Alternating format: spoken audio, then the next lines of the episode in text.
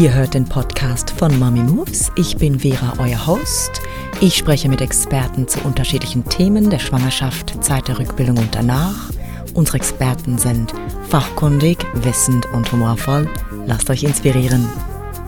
Willkommen, liebe Ladies, zu diesem Expertentalk mit Nadja Skyris.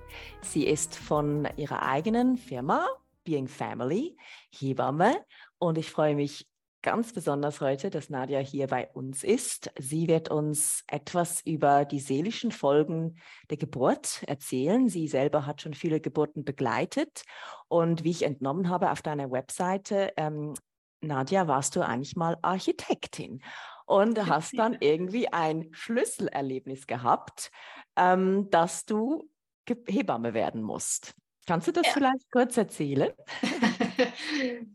Naja, die, die, Idee, Hebamme zu werden, die gab es schon immer wieder, aber ich wollte eigentlich auch gerne Architektin werden. Und irgendwann muss man es halt dann mal mhm. ähm, ausprobieren. Und dann hatte ich einfach ein, ein Praktikum gemacht und ähm, bei, einer, bei einer Hebamme und äh, bin das erste Mal zu einer Hausgeburt mitgerufen worden. Und das war, das war einfach unglaublich schön also ich bin da einfach auch ein ganz, ganz tolles Setting gleich eingestiegen und durfte die Geburt von einem dritten Kind äh, miterleben. Und das war ähm, so ein schönes Erlebnis, äh, dass ich für mich ganz klar wusste, das ist definitiv das, was ich ähm, machen, begleiten, vorbereiten möchte. In dem Bereich möchte ich arbeiten.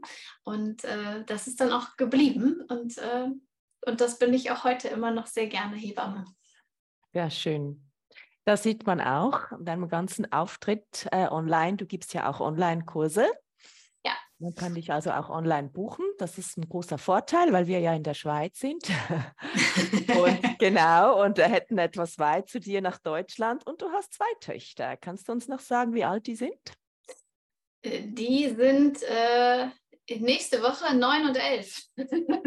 Äh, wow. 9 und 12, ähm, peinlich. 9 und ja, 12. ja, gell, irgendwann mal zählt man nicht mehr so genau mit. Aber gut, das ist ja schon genau. Ja, die sind schon einen Weg gegangen mit dir. Ja. Sehr schön. Und haben beide am gleichen, gleichen Monatsgeburtstag, gleichen Tag nicht, oder? Ja, nein, das wow. haben wir hingekriegt, dass jeder seinen hat. Oh, wow, ist ja aber auch interessant. Ja, ja, sehr gut. Im Juli, schön im Sommer. Nadja, mal grundsätzlich als Hebamme, wie kannst du als Hebamme die Frau während der Geburt unterstützen, wenn du das mal so ein bisschen ähm, aufdröseln würdest? Ja, also direkt bei der Geburt ist es natürlich immer die Frage, wo und wie ähm, ne, findet die Geburt statt, aber generell ist so das, was eine Hebamme einem ähm, bieten kann, ist natürlich der Rahmen. Ja, das heißt, es ist, ähm, es ist ein, ein Ort, wo man sich gerne auch fallen lässt. Das heißt, da kann ganz viel Sicherheit gegeben werden. Ne? Zum einen ist natürlich die Kompetenz, dass man sich hier auskennt, mhm. aber auch, dass man natürlich diese Ruhe auch wieder ausstrahlt, jemanden dann gezielt begleitet, mit der Frau atmet, ähm, ihr zeigt oder sie fühlen lässt, auch wo sie vielleicht ein bisschen mehr entspannen kann, ihr Positionen anbieten. Und das mhm. ist natürlich ganz, ganz, ganz viel Motivation auch, ja, weil es ist ja ist ja eine, unglaubliche Herausforderung und das ist natürlich auch der Bereich der Hebamme. Und es ist natürlich auch ein, es ist einfach ein Riesenkomplex, aber ganz viel ist es natürlich, sich auch vielfach auch da rauszunehmen, der Frau den Rahmen zu geben und ihr die Möglichkeit zu geben, zu zeigen, was brauchst du, was willst du, wie möchtest du deine Geburt gestalten, dass es im Gesamtpaket für dich eine gute Geburt ist. Ja, also das ist mein Anspruch an, an meiner Hebammenarbeit, was mhm. ich einer Frau anbieten möchte. Und es ist immer so ganz schön, dieses Bild von einer Hebamme, dass sie eigentlich, wenn alles gut läuft, eher fast gar nichts macht.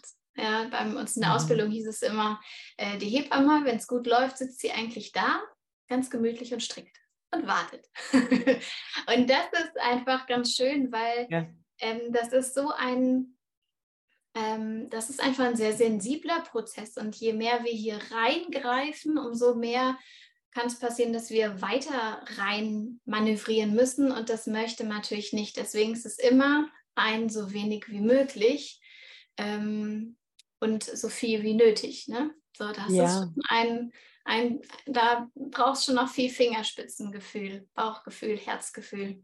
Ja, sehr schön, danke dafür. Und ähm, das bedeutet ja sicher auch, dass du irgendwo eine Vorbereitung auch machst und eine Nachsorge, weil das ist ja auch, dass sie sich so fallen lassen kann und äh, deine, dein Wesen so sozusagen, oder? Ja, aber das ist auch, also das ist auch, ich finde es enorm wichtig, ähm, dass einem bewusst ist, es braucht eine Vorbereitung und es braucht auch eine, eine umfassende Vorbereitung. Das heißt auch, ähm, das ist ja absolut körperlich, psychisch, emotional allumfassend, so eine mhm. Geburt. Mhm. Und da braucht es einfach ganz viel Zeit, finde ich persönlich, um sich vorzubereiten. Und zwar auch ganz viele Dinge, die man spürt. Ne? Also mhm. wenn ich dir jetzt erzähle, wir machen jetzt hier mal drei Atemübungen und dann machen wir noch drei Übungen und ich zeige sie dir mal, mach die dann zu Hause irgendwann.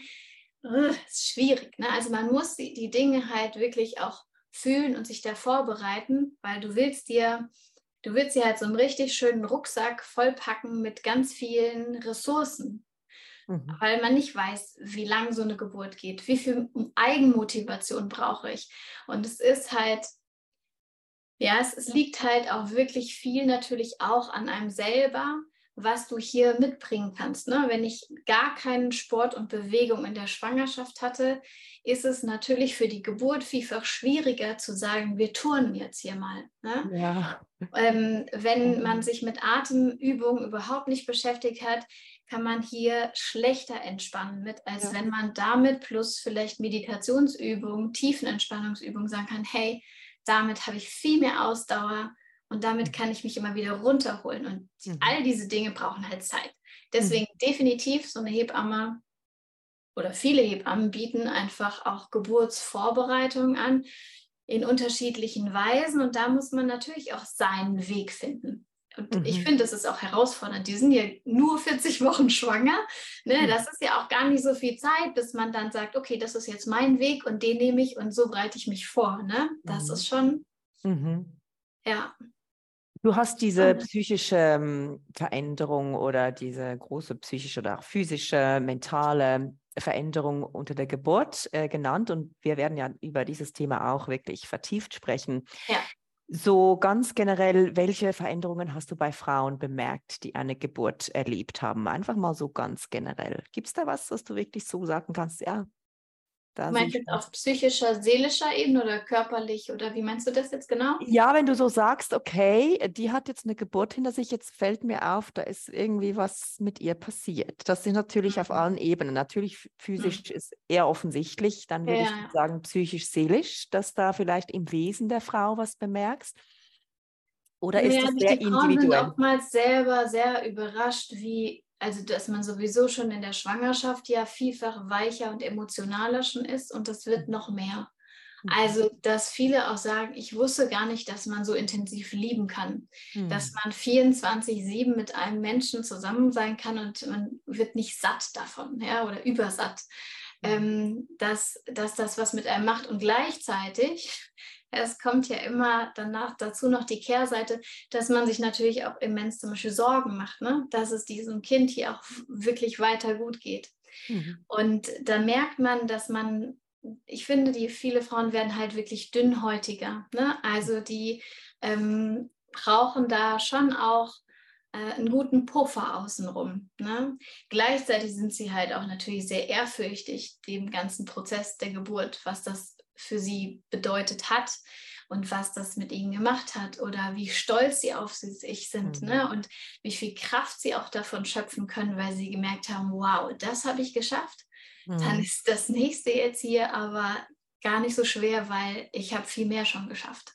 Mhm. Also die wachsen auch so darüber über sich hinaus.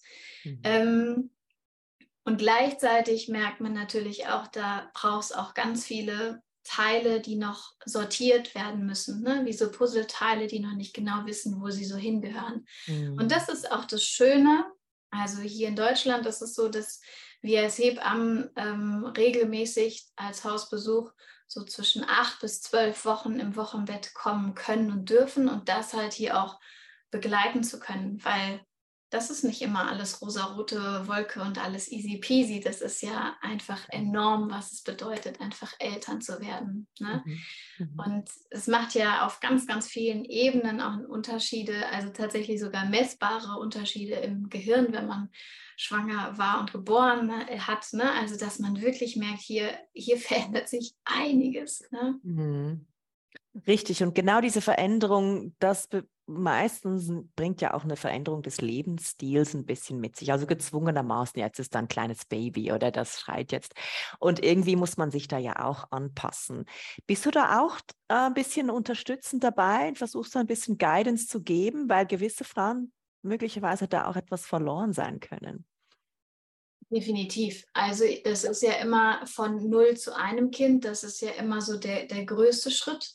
Ne? Mhm. Und dann ist es auch einfach hier, es ist natürlich ganz viel auch ähm, Händchen halten, es ist ein Aufzeigen, guck mal, das klappt hier schon total gut. Das hast du in den letzten Tagen erreicht, ne? weil man wird ja so ein bisschen blind und denkt, das funktioniert alles noch nicht. Ne? Also, dass man die Schritte schon mal aufzeigt, dass man die auch vorbereitet, was so ein bisschen, was kommt als nächstes und natürlich auch, also das gehört auch zur Geburtsvorbereitung, dass man sich dieses Wochenbett wirklich auch enorm gut vorbereitet. Ne? Also nicht nur, dass man weiß, man hat das Beistellbett und man hat Windeln, sondern ja. dass man sich diesen Rahmen geschaffen hat, dass man das auch zelebrieren kann. Ja? Dass man ähm, also wirklich Finger weglassen kann, drei, vier Wochen vom Haushalt, also zu 100 Prozent. Und dass sowas funktioniert, braucht eine richtig gute Logistik und Planung. Und dann haben wir da viel mehr Ressourcen, um zu sagen, okay, ich kann jetzt in meine Rolle reinwachsen und muss nicht parallel das Ganze noch meistern mit einem Schlafmangel und Energiemangel. Mhm. Na, genau. Gut. Ähm, wie hilfst du den Frauen auch mal so grundsätzlich? Wir können ja da noch vertiefen, so da gibt es mhm. ja auch echt Geburten, die dann nicht so gut verlaufen, dass die Frau das Gefühl hat, sie hätte jetzt was geleistet, sondern vielleicht kommt eher eine Enttäuschung oder eine Trauer danach. Ja. Aber mal grundsätzlich als Hebamme, wie kannst du die Frau dann danach emotional, ähm, psychisch unterstützen? Also einfach mal so, weißt du, alle, also alle Frauen, egal welche Form sie dann erlebt haben. Also machst du Gespräche, versuchst du ja. zu hören? Also im Prinzip ist es logischerweise, also man, man kommt hier nicht bei ohne Hausgebur äh, Hausbesuch äh, aus, dass man Gespräche führt, aber definitiv ist natürlich immer auch ein oder häufig der Bestandteil, dass man die Geburt bespricht und die Teile, die man im Moment besprechen möchte. Ähm, da sind natürlich auch je nachdem Fragen, warum wurde das gemacht, ne? dass man das nicht in dem Moment verstanden hat oder man sich vielleicht auch nicht getraut hat, da zu fragen oder das irgendwas in Frage zu stellen. Also ist man tatsächlich hier so ein bisschen auch manchmal Übersetzer. Mhm. Ähm, und natürlich kommen hier auch ganz viele äh, Schuldgefühle, so wie du gesagt hast, auch hoch, ne? dass man denkt, hätte ich mal länger ausgehalten? Oder warum habe ich das nicht ohne Schmerzmittel geschafft? Warum äh, mussten wir in den OP fahren? Ne? Ist, war das wirklich notwendig? So dieses Grübeln, ne? das, ähm, das, das ist ja normal, dass wir das tun, aber auch natürlich, weil es so normal wirkt und als Maßstab, dass es halt so, dass die natürliche Geburt so sein muss und am besten ohne Schmerzmittel und, und, und. Und das einfach in Relation zu setzen. Ne? Also wenn eine Geburt über zwei Nächte geht, ist logisch, dass dieser ganze Körper erschöpft ist und mhm. dass es mhm. nicht mehr effektiv vielleicht ist, was die Gebärmutter gerade leisten kann. Das heißt, wir brauchen hier, Gott sei Dank, dass es möglich ist, den Standard, dass wir hier medikamentös auch eine Unterstützung geben können. Und das zu verstehen, und das zu ähm, übersetzen, das tut total gut. Das nächste, was ich ihnen immer mitgebe, ist, dass sie generell, also egal wie die Geburt verlaufen ist, ich finde es wichtig und gut, sich die Geburt aufzuschreiben. Mhm. Ähm, weil es verblasst so ein bisschen, man weiß nicht mehr genau, wann war denn das oder wer, wie hieß denn die Hebamme oder so, ne? dass man ähm, das für sich einfach aufschreibt und man schreibt es sich halt auch von der Seele. Und man kann das dann in so immer wieder in Phasen schreiben. Also entweder kann man Teile nur schreiben, vielleicht kann man es erstmal ganz diplomatisch, ganz grob. Und wenn man merkt, jetzt kann ich ein bisschen mehr in die Tiefe, dann kann ich es nochmal aufschreiben von einer anderen Sichtweise. Man kann es auch immer mal aufschreiben, wie würde ich es meinem Kind erzählen, wie würde ich es einer Freundin erzählen und wie schreibe ich es mir jetzt von der Seele runter, weil all diese Gefühle einmal raus wollen. Ja, mhm. und das ist so wertvoll, wenn es möglich ist, dass diese Gefühle wirklich durcharbeitet werden dürfen, dass sie rausgeweint werden. Vielleicht auch das eine Wut oder ein Frust, dass es wirklich irgendwo ähm, einen Ausgang findet, weil sonst ist es halt biochemisch immer da drin und arbeitet weiter. Mhm. Aber das ist nicht immer möglich. Ne? Also wenn hier wirklich eine Traumata einfach auch da ist, kann das sein, dass es einfach erstmal noch Zeit braucht. Und das ist auch das, was Hebammen einfach dann bieten können, ist natürlich die Zeit zu sagen, ich verstehe das und wir sagen mir, wann du darüber vielleicht reden möchtest oder welchen Teil, ja, diesen Rahmen zu geben, weil, also wenn man jetzt von einer schwierigen oder vielleicht auch traumatischen Geburt oder so redet, ne, es ist ja auch eine Verletzung ähm, auf einer seelischen Ebene und wir können das ja eh nicht trennen, Seele, Körper, ne, das ist mhm. das ist eins und es arbeitet einfach auch immer ineinander. Also deswegen darf sowohl Geburtsverletzung heilen als auch das seelische Heilen. Und da ist das Wochenbett natürlich auch ein toller Zeitrahmen, hier sich diese Zeit erstmal auch zu gönnen und zu geben und auch ein bisschen Geduld mit sich zu haben, dass sich das so anfühlen darf. Mhm. Was würdest du dann sagen aus deiner Erfahrung, wenn jetzt eine Frau das aber nicht macht? Sagen wir mal, sie schiebt es vor sich hin, weil sie halt eben das nicht will, beschäftigt sich mit anderen Dingen oder so ein bisschen dieses Verdrängen. Würdest du sagen, dann würde es später im Leben dann sich irgendwann mal zeigen, in irgendeiner Form zum Vorschein kommen? Oder kann das funktionieren, dass ein bisschen einfach mal so die Zeit heilt alle Wunden sozusagen? Bis zum gewissen Grad ist es schon auch so, dass da das Seelische einfach mit der Zeit auch heilt, wenn man es gar nicht, also wenn man es wirklich gezielt abblockt, würde ich mhm. sagen, nein. Ne? Also ähm, die Zeit heißt ja auch, dass man sich trotzdem ein bisschen oder phasenweise damit beschäftigt. So würde ich das sehen. Mhm. Wenn die Zeit die Wunden heilt, äh, dauerhaft es nicht anzugucken, ist schwierig, ist erst recht schwierig in Bezug auf Geburt, weil ähm, möglicherweise steht hier noch eine Geburt an oder mehrere. Ja. ja, und das heißt spätestens dann, und das habe ich immer wieder bei Kursen von ähm, Mehrfachmamas, ja, die zum nächsten Geburtsvorbereitungskurs kommen und die dann merken, oh Gott, jetzt kommt das alles wieder hoch. Ich habe es geschafft, diese Schublade zuzulassen und jetzt reden wir über verschiedene Geburtspositionen oder Komplikationen auch und dann kommt da so diese Welle hochgeschwappt. Ja, und das mhm. kann natürlich, je nachdem, was es ist, das kann ein Flashback, das kann auch eine, das kann eine Panikattacke auslösen, das kann einfach, ähm, das kann das verkomplizieren, sich auf die nächste Geburt vorzubereiten. Und umso wichtiger wäre es, das vor, am liebsten vor der nächsten Schwangerschaft, das aber zu tun. Ja, mhm. Mhm. weil man eigentlich diesem neuen Kind, das man eingeladen hat, den Rahmen geben möchte, dass hier auch Raum ist für dieses Baby und auch Raum für die Geburtsvorbereitung und nicht man eigentlich noch in der letzten Geburt hängt. Ja, ja, und die verarbeitet, äh, ob man schon, obwohl man jetzt eigentlich schon sich auf die neue äh, Schwangerschaft oder Geburt dann eigentlich einstellen sollte. Ja, ich sehe es. Ähm, und du denkst so, eben so eine Panikattacke oder so könnte auch sonst mal ähm, kommen, auch wenn es jetzt nicht im Zusammenhang mit einer nächsten Schwangerschaft ja. oder so also kann auch. Die, die Seele ja. sucht sich irgendwo ihren Ausgang. Ja, ja das, ähm, das, ist ja auch nicht äh, spezifisch, dass ich jetzt sagen würde, das wäre dann immer eine Panikattacke.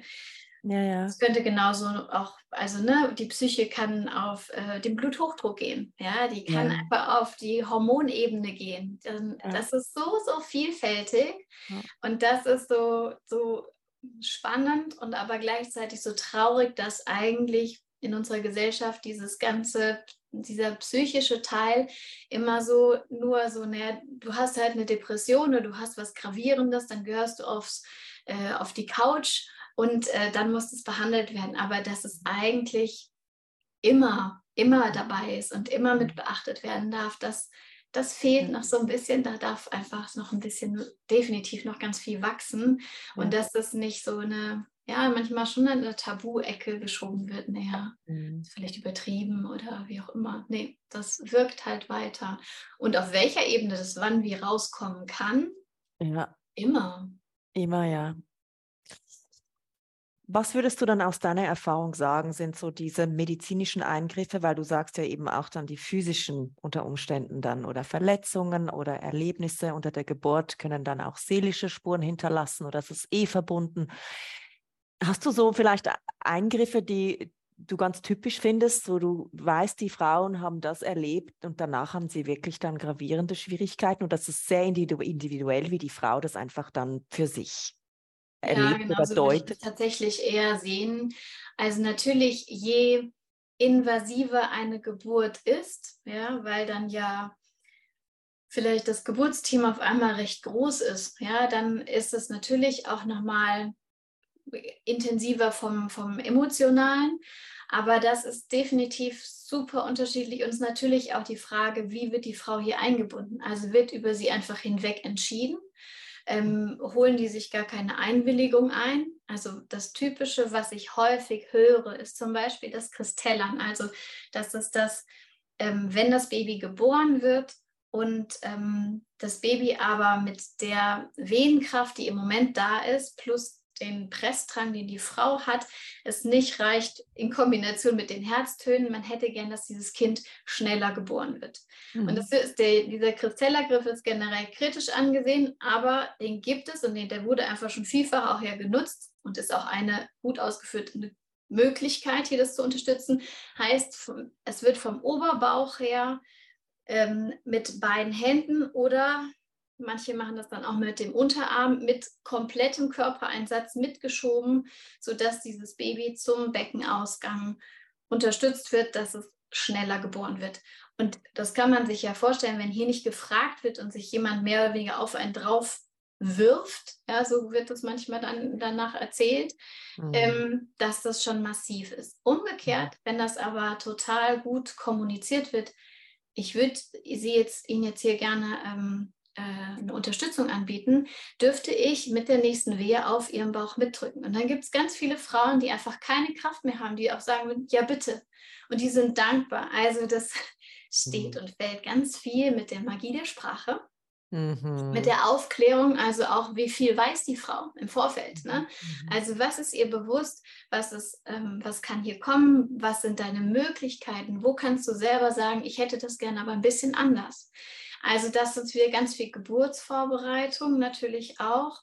Mhm. Und wie viele Ressourcen habe ich, um da trotzdem mich selber runter zu regulieren. Ne? Also wie kann ich auch bei einer Sauglocke oder bei einer ähm, Bauchgeburt trotzdem bei mir sein, bei meinem Baby sein, ruhig atmen, ähm, mich mit mir und meinem Baby verbinden und das trotzdem schön begleiten. Auch das funktioniert. Aber Ne, das sind so Dinge, da brauchst auch Vorlaufzeit. Mhm. Ähm, von dem her kann ich nicht sagen, es ist was Typisches. Es können auch Worte sein. Also, mhm. ne, wenn jemand so ja. Worte sagt wie, so wie Sie das machen, bringen Sie gerade Ihr Kind um.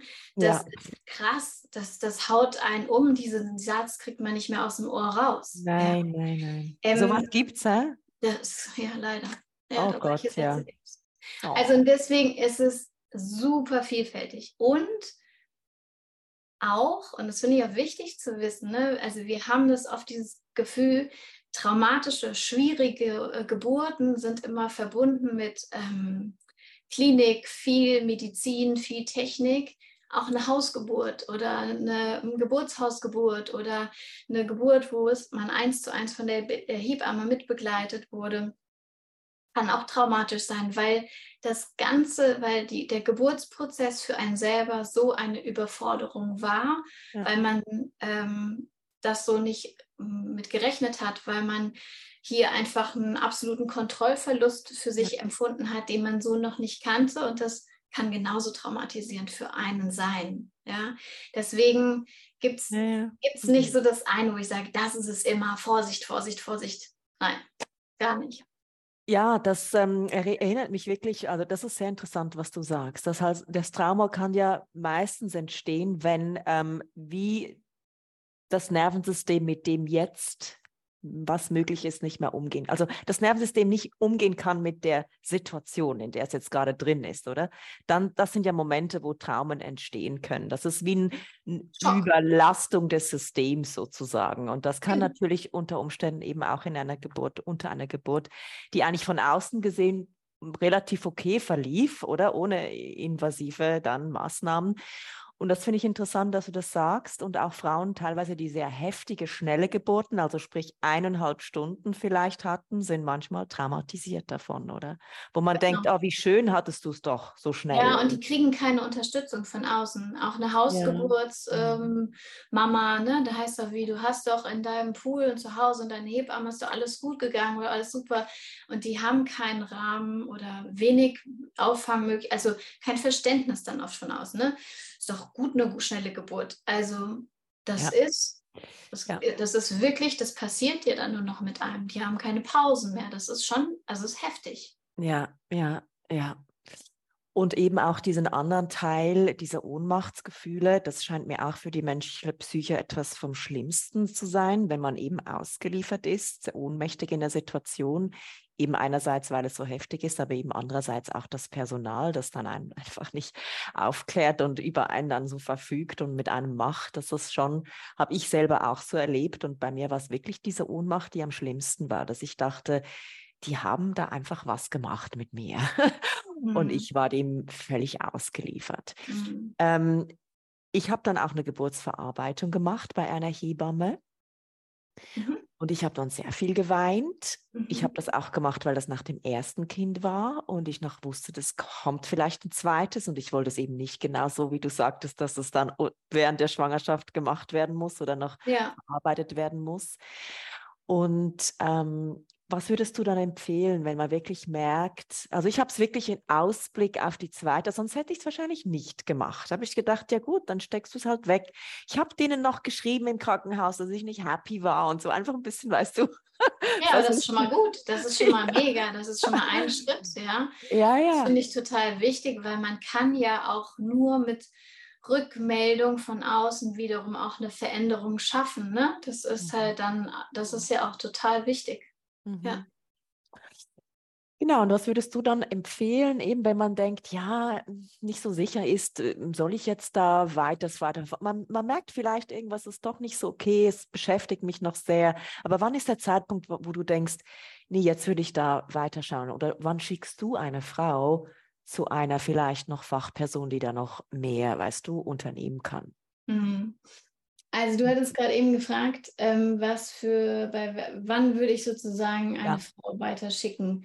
Genau. Ähm, da ist halt ein Teil ist die Wochenbettdepression und dass hier die Symptome ähm, länger als drei Wochen anhalten. So, ne? Also der Baby Blues sind ja eher so ein paar Tage. Ja, mhm. die eine Wochenbettdepression zum Beispiel, ähm, sagt man, geht halt länger, hält halt länger an als drei Wochen. Ja, mhm. das ist schon, finde ich, ein langer Zeitraum, um depressive Verstimmung und die mhm. Symptome zu haben, dass man auch merkt, hier, Baby und ich, irgendwie finden wir keine Bindung und ähm, ich bin antriebslos, lustlos, ich habe vielleicht Schlafstörungen, Appetitlosigkeit, kann so äh, den emotionalen Kontakt einfach auch gerade nicht so ertragen und auch vielleicht auch nicht so gut körperlichen Kontakt. Also, dass man, das, dann würde man auch so einfach einen äh, einfachen Test machen. Ja, das gibt es einfach zum Ankreuzen, so einen Test, den man hier auch durchchecken kann. Und dann würde man je nachdem auch die Frau ähm, gezielt weiterleiten, auf jeden Fall, weil sowas ist ja nicht was, was wie ein Schnupfen einfach weggeht. Sowas ist total wertvoll und gut, das frühzeitig, und das ist immer das Schwierige, einen Therapeuten oder einen Platz auch zu bekommen, ähm, dass ähm, das auch frühzeitig zu begleiten, damit diese Eltern-Kind-Bindung schön und gut werden kann, weil darunter leiden dann die Frauen im Nachgang ähm, sehr, dass sie sagen, ich habe hier was verpasst oder ich habe mhm. meinem Kind was nicht geben können. Deswegen rentiert es sich da definitiv auch früh zu gucken. Ist ja nicht alles eine T Depression, sondern wenn es zum Beispiel eine traumatisierende Geburt ist, ähm, kann das in eine ähnliche Richtung von den Symptomen schon auch gehen. Hier geht es mhm. natürlich auch ganz viel um ähm, dass man sich Schuldgefühle macht, ne? dass man ganz viel auch weint, dass man vielleicht auch Albträume und Flashbacks hat. Ja, und auch das dann über einen längeren Zeitrahmen ne, vom Traumatisieren ist man auch so, dass man halt sagt, hier, wenn diese Symptome länger anhalten, das ist oftmals so, dass vielleicht oft gesagt wird, ach, ist noch normal, ist normal, normal. Ich finde es wichtig, sobald eine Frau das Gefühl hat, ich äh, komme damit nicht so zurecht. Ne? Und da ist mir natürlich mir die Hände zum einen gebunden äh, vom, von meiner Expertise, weil ich bin keine Psychologin, mhm. dann würde ich da definitiv weiterleiten. Und hier gibt es, also das Hauptkriterium ist, dass die Frau für sich spürt, ich will hier was machen. Das wäre natürlich ein Traum, ja, dass sie das selber für sich schon spürt und sagt, ähm, ich, ich, ich komme mit diesen Gefühlen hier nicht so klar. Und alles, was wir, es verändert sich nicht. Ne? Es wird nicht besser, wenn ich mhm. jetzt irgendwie mal länger schlafe oder besser gegessen habe oder mich bewegt habe. Ähm, ich hänge hier so drin und ähm, dann würde ich definitiv weiterleiten. Ne? Und das mhm. ist immer das ist wirklich schwierig, da gut, gute Therapeutinnen zu finden, die auch Platz haben. Ja, ja. Mhm. Ähm, da gibt es natürlich auch Listen. Es gibt zum Beispiel auch Listen von Licht und Schatten e.V. Die haben da einfach auch Listen von ähm, Therapeutinnen offen ähm, äh, auf ihrer Webseite. Ähm, die Christina Mundlos hat da auch auf ihrem Blog hat da Therapeutinnen verlinkt, die man da einfach auch gucken kann ähm, wo da postleitzahlmäßig jemand vielleicht sich ähm, findet, der genau in diesem Bereich einfach auch sich spezialisiert hat oder sich besser nochmal auskennt. Ähm, aber es gibt natürlich auch solche ähm, Erstanlaufstellen. Also zum Beispiel gibt es so Beratungsstellen, so ähnlich wie Pro Familia, ja, wo man dann einfach auch schon mal hingehen kann und sagen kann, so und so sieht es gerade aus und die können einem auch so ein bisschen ja. äh, Wege weisen. Ne? Mhm. Klar, da kann man zuerst mal äh, sicher ähm, so eine erste Beratungsstelle machen.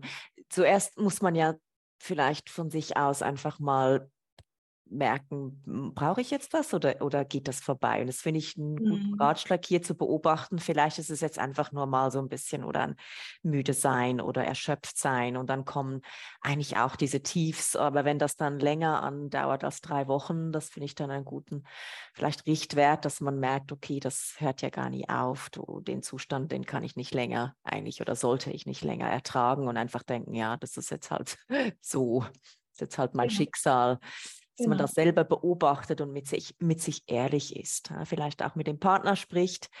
Und äh, das finde ich eigentlich eine gute ähm, ja, Maßgabe.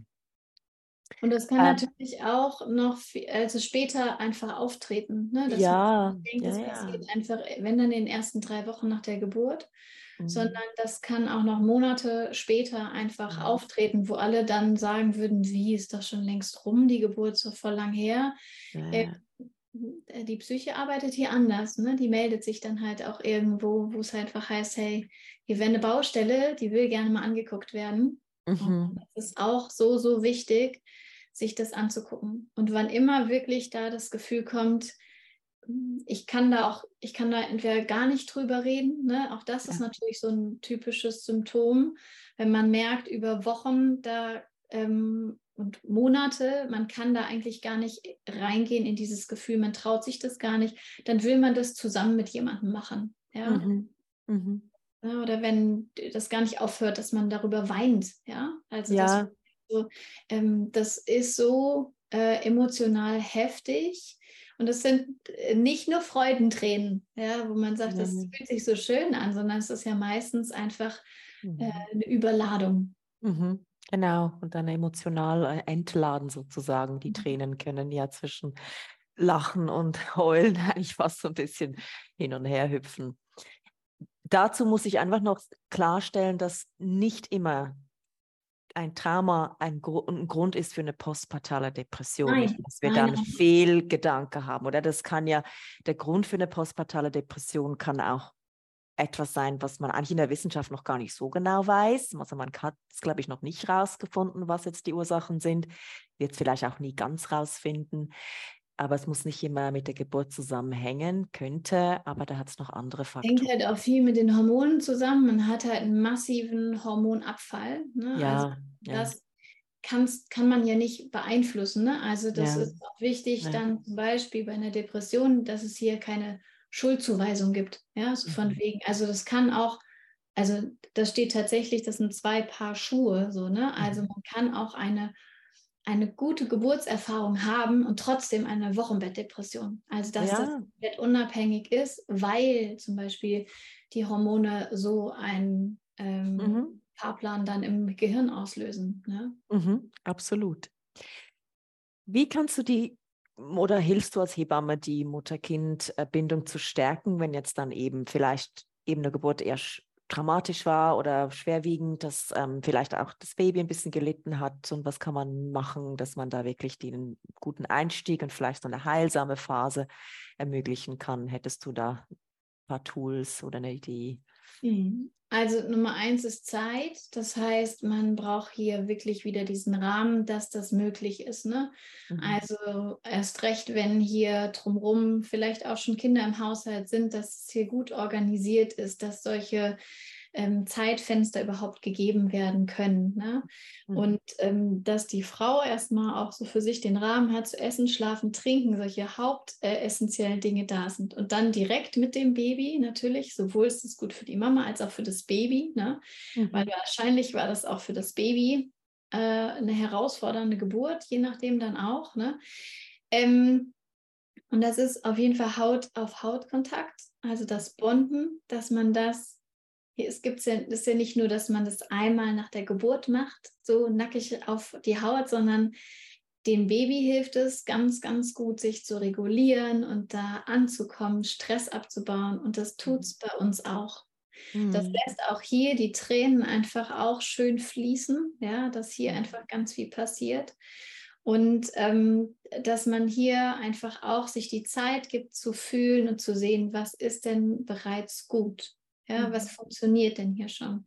Mhm. Und ähm, die, diesen Rahmen einfach zu geben und das teilweise auch das erste Mal so auszuprobieren zu Hause, das ist natürlich was, was ich dann mit denen einfach zu Hause auch mache. Auch, also wenn die Geburt zum Beispiel ähm, anders ähm, verlief, also wenn es eine Bauchgeburt ähm, im Endeffekt dann war und es war aber eine spontane, natürliche Geburt geplant, dann ist natürlich immer fehlt dieses Haut ähm, nasse Baby auf der, auf der nackten Haut, dieses Gefühl, ne, das ist ja was, was man sich auch so im Vorfeld immer vorstellt. Wie ist das denn, so ein nasses Baby dann auf der Haut zu haben und es dann das erste Mal so zu spüren, zu riechen, das nachzu ähm, inszenieren sozusagen. Ja, mhm. das heißt, es ist ein das Heilungsbad, so wird das immer gern genannt, und das auch häufiger einfach zu nutzen, dass das mhm. Baby zu Hause dann auch gebadet werden kann und dass man es sich dann auch einen ganz schönen Rahmen schafft. Vielleicht macht man sich auch ein paar Kerzen an und dass dieses Baby dann wirklich nach dem Baden nackig bei der Mama auf die Brust und die sind einfach im Bett und können kuscheln und dieses Gefühl von nassem Baby auf, auf nackter Brust einfach nachgenießen.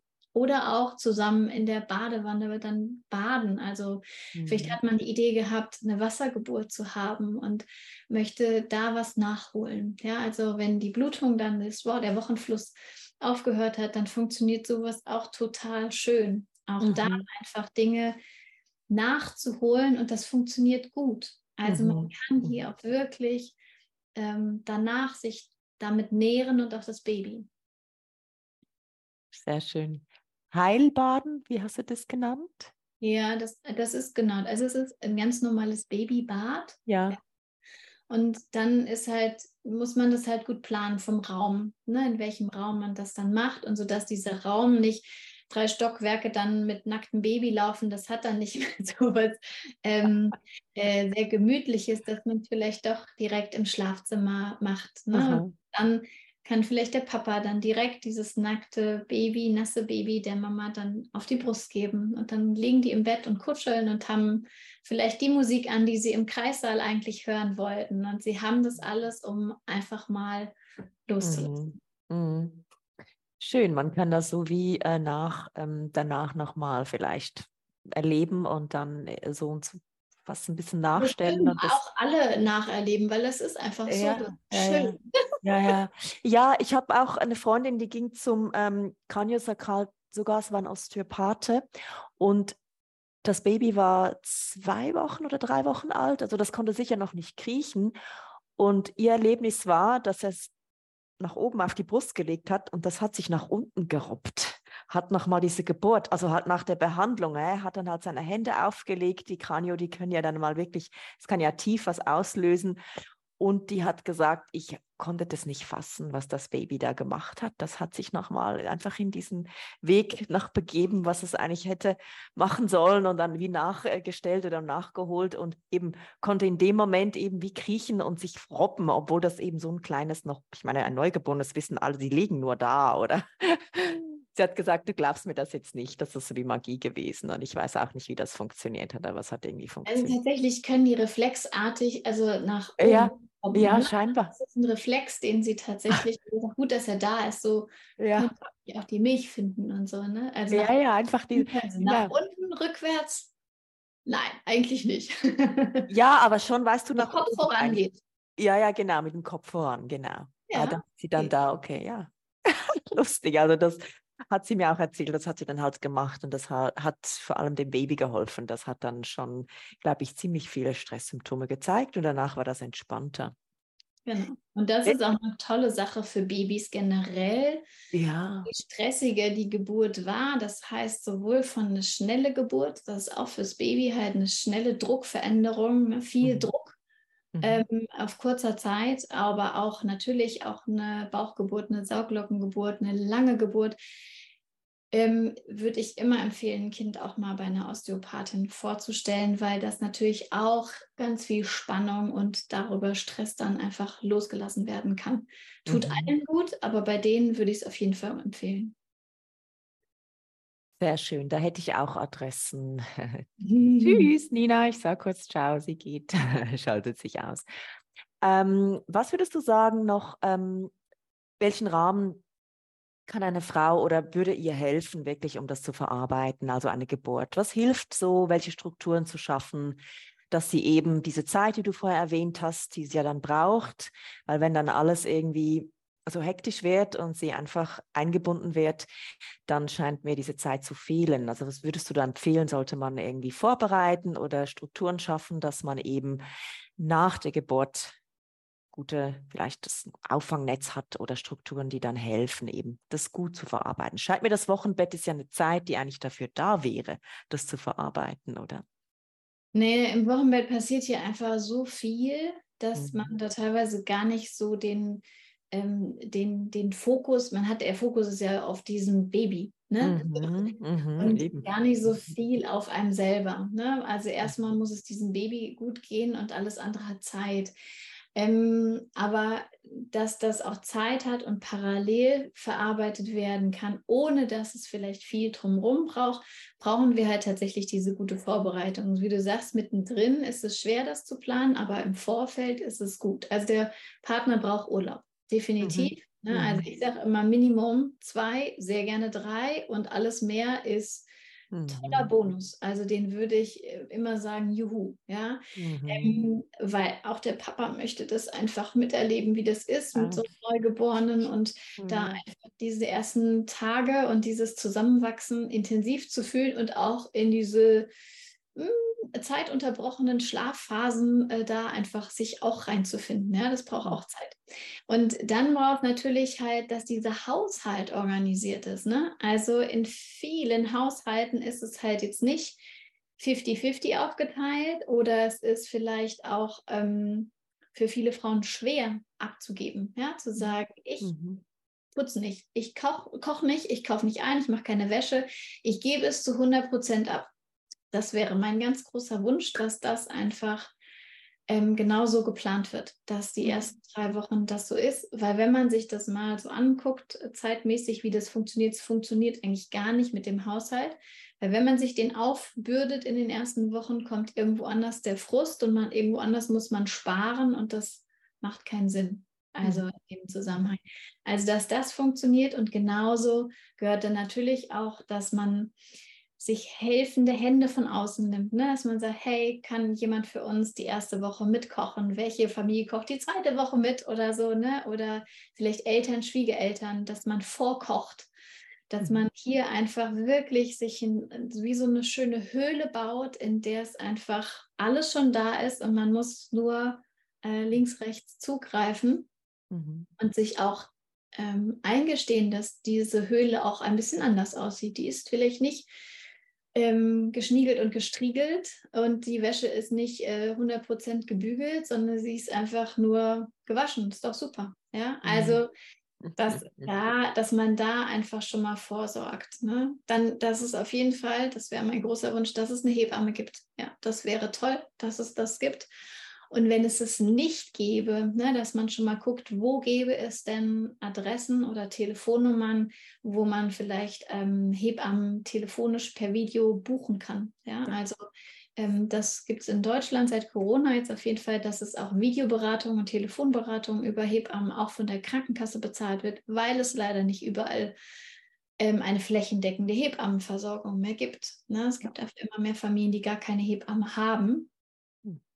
Und dann ist natürlich die Frage, was ist dann die Anlaufstelle? Wen würde ich dann kontaktieren, wenn ich das Gefühl habe, irgendwas stimmt hier nicht? Ne? Und da muss man auch mal im Vorfeld vielleicht überlegen, okay, was wäre denn mein nächster Schritt, wenn ich das Gefühl habe, mir ging es nicht gut?